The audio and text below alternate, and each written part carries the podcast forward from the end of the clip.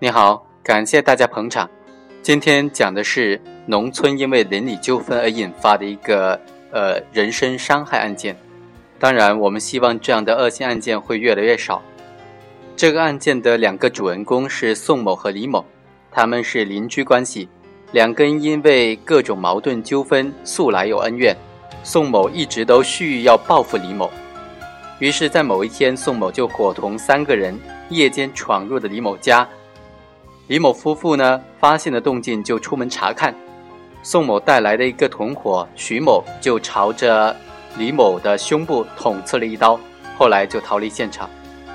李某被送往医院抢救无效死亡。经过法医鉴定，李某是被刺破主动脉引起大失血而死亡的。在本案当中，被告人宋某和徐某当然已经构成了故意杀人罪。从宋某纠集被告人徐某来教训被害人的目的来看，主观故意呢并不十分明确，也就是说不能够认定为是预谋杀人。但是当被告人徐某刺中被害人一剑之后，就和宋某逃离现场，对被害人死亡结果的发生采取了放任的态度。这种结果实际上也在两个被告人预谋持剑教训的这种犯意之中的，二人构成共犯。两个被告人定为间接的故意杀人罪是正确的。那么在量刑时应当怎么样考虑和权衡呢？我们认为啊，宋某和徐某虽然构成故意杀人罪，造成了被害人死亡的严重后果，但是不能够简单的仅仅从造成被害人死亡后果上来考虑判处被告人死刑立即执行，还应当综合的考虑全案的其他情况。比如被告人的主观恶性大小及其具体的犯罪情节，综合来看呢，本案不应当判处死刑立即执行。首先，因为邻里纠纷引发的杀人案件，虽然也属于危害严重的案件，但是同那些因为劫财、奸情等等杀人的案件还是有区别的。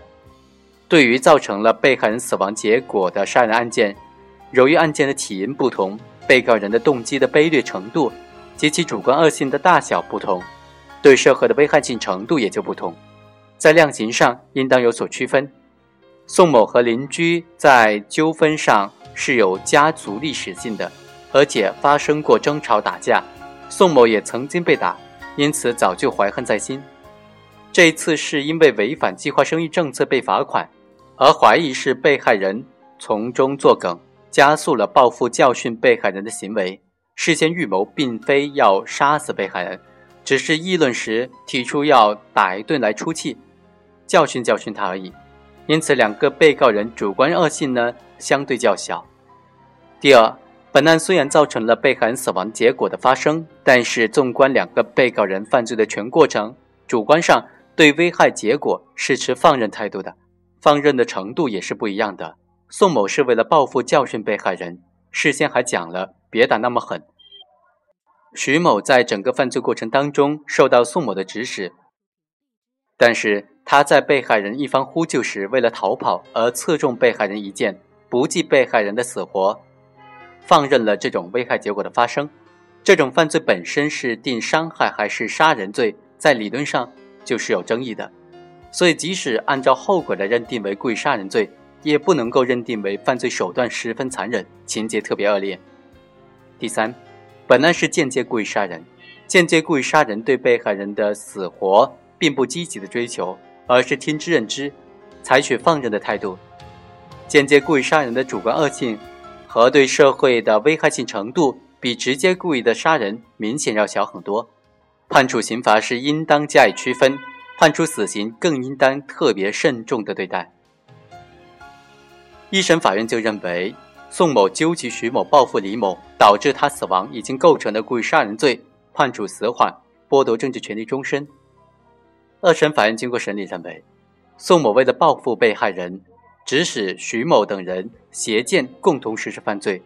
徐某在犯罪过程当中见被害人等人大声呼救，就对被害人胸部猛刺一剑之后逃离现场。徐某的行为显然是为了达到。宋某唆使的报复被害人的目的，而放任被害人死亡结果的发生，应当属于间接故意杀人。宋某在预谋犯罪时，虽然没有明确的杀害被害人的犯意，但是他在实施犯罪时，看见报复被害人的目的已经达到，也就逃离了现场。因此，他和徐某是间接故意杀人的共犯，而且两人在犯罪当中作用相当，并没有主从犯之分，应当负相同的罪责。宋某和徐某深夜持剑窜入被害人住宅，并且将被害人杀死。情节特别恶劣，后果特别严重，社会危害性极大，应当依法严惩。因此，二审法院改判宋某和徐某死刑，剥夺政治权利终身。最高人民法院复核认为，鉴于两个被告人作案手段并非残忍，主观上对危害结果发生持放任态度，并不是预谋杀人，因此对他判处死刑，可以不立即执行，撤销二审当中对两个被告人的量刑部分。以故意杀人罪分别判处徐某和宋某死刑，缓期两年执行，剥夺政治权利终身。